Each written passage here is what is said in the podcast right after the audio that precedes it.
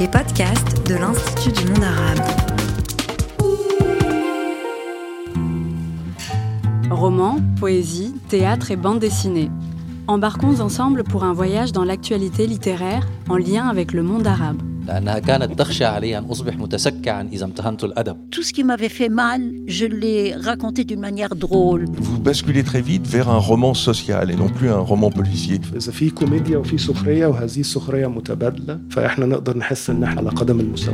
Les rencontres littéraires.